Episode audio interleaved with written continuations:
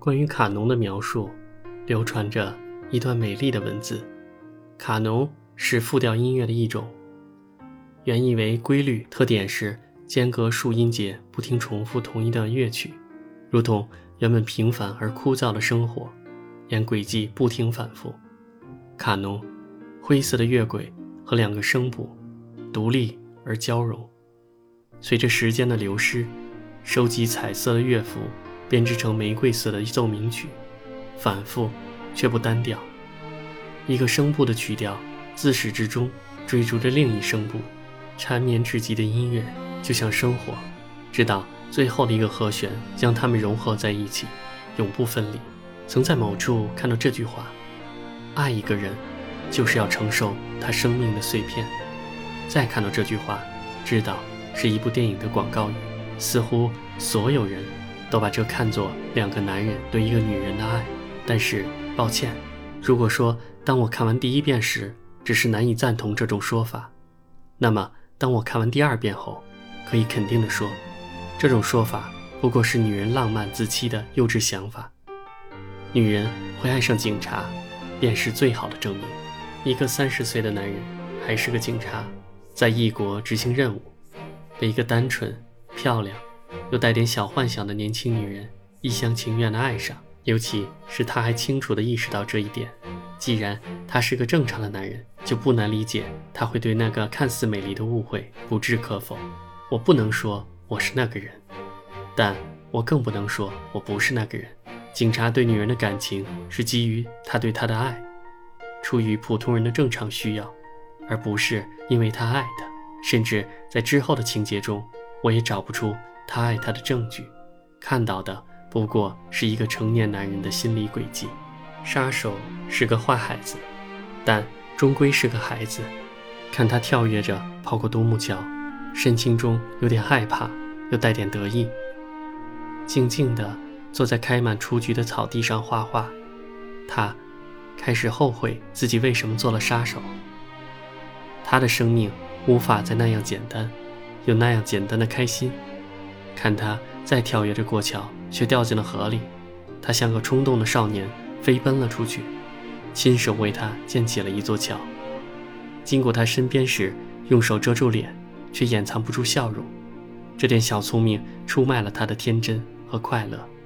然而，他是个保守的人，他的保守不仅仅表现在杀手生涯中，也表现在他对爱情的态度中。他选择远远地看着他，而不利用谎言去接近他；选择守护在他的身边，而不让他知道他才是他等待的人。孩子的心里永远是矛盾的，冲动与谨慎的冲撞，情感与理智的较量。他把他的话存放在自己的小船上，去广场边。租了一个房间，把枪存放在那里。他固执的不把这两件东西存放在一起。他因为他喜欢上了画，在他喝咖啡时举杯，在他离开时挥手再见。他未必真正懂话，却能记住那些冗长枯燥的介绍。他出现在警察身边，带点嫉妒，带点天真，带点挑衅。警察。流露出不解，还带点不屑。他为了保护他，冒失开枪。在那一刻，没有什么比他的生命更重要。如果有人质疑他，瞄准警察的瞬间，那是因为他明白，如果警察中枪，就不会再有子弹横飞，而可能误伤他。他最终选择了一个非关键性部位开枪，包括在楼梯上他开的那一枪，只是为了阻止警察追踪他。他接到任务去杀警察，却为了他选择放弃。警察自信满满，让女人做选择，更想利用他钓一条更大的鱼。他在他身心受创之后，守在他身边，在他重逢旧爱后，宁可用生命换他的幸福。但在警察的心目中，任务、前程，远比一个爱自己的女人更重要。我们无法苛责一个职责在身的人，对吗？所以我们要原谅他离开。理解他不回来，但是如何能把那种在即将失去一件原本属于自己的东西时产生的失落与嫉妒混合的情绪误解成爱呢？这个女人，我该怎么说她呢？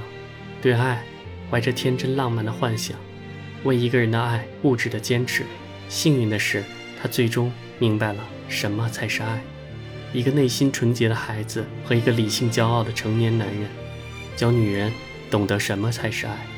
就像那句广告语：“爱一个人，就是要承受他生命的碎片。”他因为爱他选择承受距离，因为爱他选择承受面对，更因为爱他选择承受放弃。而他在懂得爱之后，亦选择了承受一切不圆满。这是一场追逐的游戏，就像卡农的旋律，激荡的浪花让人驻足，分流的小河让人迷路。然而，那旋律依旧如同爱情与人生，朝着永恒的轨道奔跑，飞逝，一去不复返。不是追着具体的哪一个人，他们追逐的是自己心底的浪漫，遗落的纯真，就好似年轻女孩画中那片徜徉而怒放的雏菊。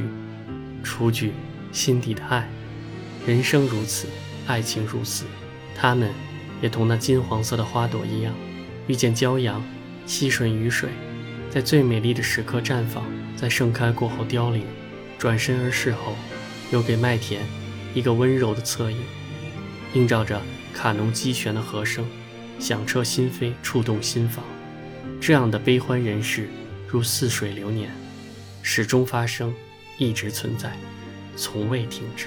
当人们在尘世间纷纷路过时，恐怕只有自己心底明了。多少年华在凋零后知晓，多少往事在清醒时落泪。